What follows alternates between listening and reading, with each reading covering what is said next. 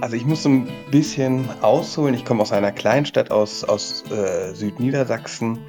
Wir haben da einen großen Arbeitgeber und äh, im Grunde sind wir äh, in dieser Kleinstadt sind wir immer aufgewachsen. Ja, mit dem Hintergrund natürlich, dass man bei diesem Arbeitgeber anfängt zu arbeiten und dass man denn da, wie es alle anderen auch getan haben, irgendwo älter wird, erwachsen wird und äh, ja, diese Kleinstadt nie verlassen wird. und irgendwie haben sich meine Karten aber dann doch anders entwickelt und ich äh, bin nach Hamburg gezogen. Und für mich war diese äh, Großstadt natürlich schon mal eine Riesenaufregung. Und äh, man war natürlich auch nicht in seiner gewohnten Umgebung und es war alles, ja, hm, man kann ruhig sagen, unheimlich. Es war so ein bisschen äh, Neuland und das hat sich auch lange, lange hingezogen. Es äh, passte denn vielleicht auch richtig, nicht, nicht richtig.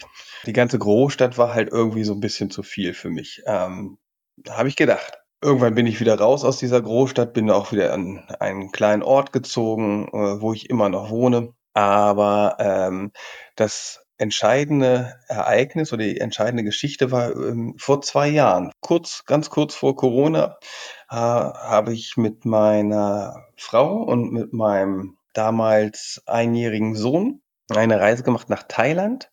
In Bangkok sind wir gelandet und sind dann vier Tage durch äh, Bangkok getingelt und haben ja, für alle, die Bangkok nicht kennen, aber ich glaube, so viel weiß man über Bangkok, dass Bangkok eine Riesenstadt ist, die noch viel, viel größer als Hamburg ist, noch ähm, viel beeindruckender. Ähm, es laufen ganz viele fremde Menschen rum, die, ja, ich sage einfach mal, unheimlich sind, weil man sie nicht kennt, weil sie, ja, erstens nicht meine Sprache sprechen und äh, eine andere Kultur haben und irgendwie dadurch hm. Naja, ich sag nochmal, bedrohlich wirken.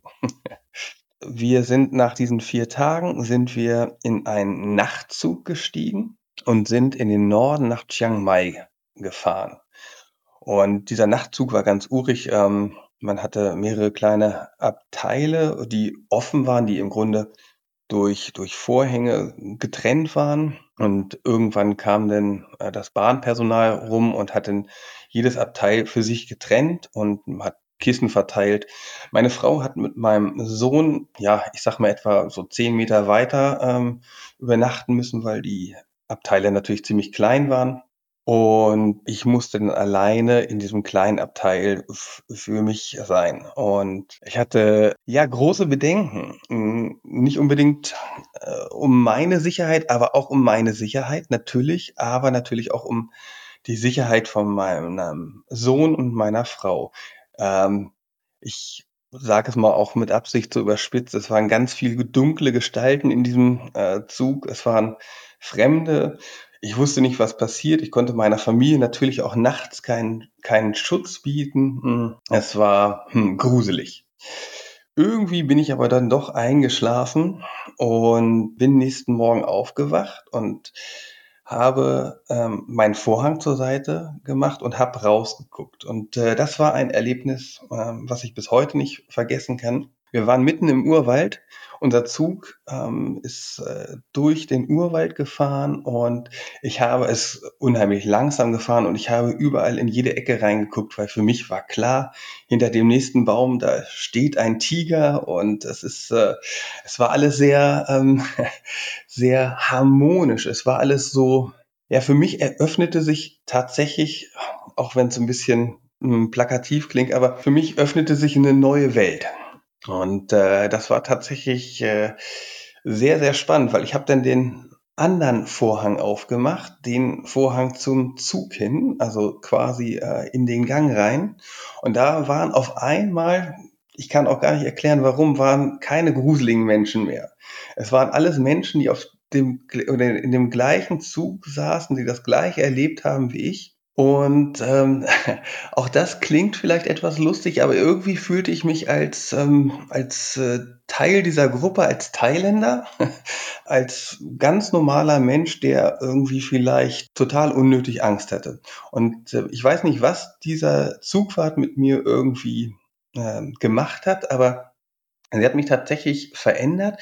Sie hat mir große Angst genommen und wer früher mal Computer gespielt hat ähm, und so Strategiespiele gespielt hat, wenn man irgendein Level geschafft hat, hat sich eine neue Karte für mich geöffnet.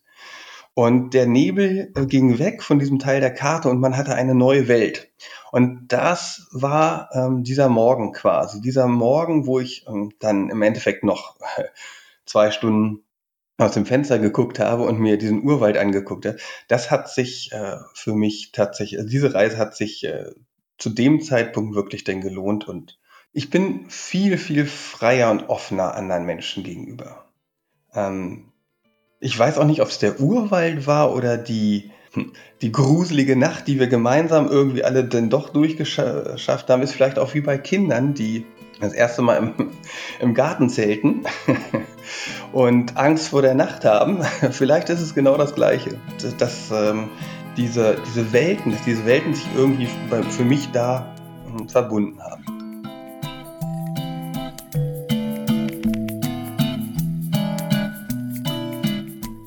Ich bin Frank und du hörst den Mike on Earth Podcast. Inzwischen sind schon ein paar Mikros unterwegs, eines sogar in Neuseeland.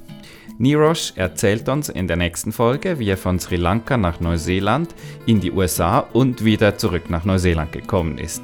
Es lohnt sich also, den Podcast zu abonnieren. Noch besser ist, wenn du einen Link zum Podcast in deinen sozialen Medien teilst, damit auch andere zuhören können.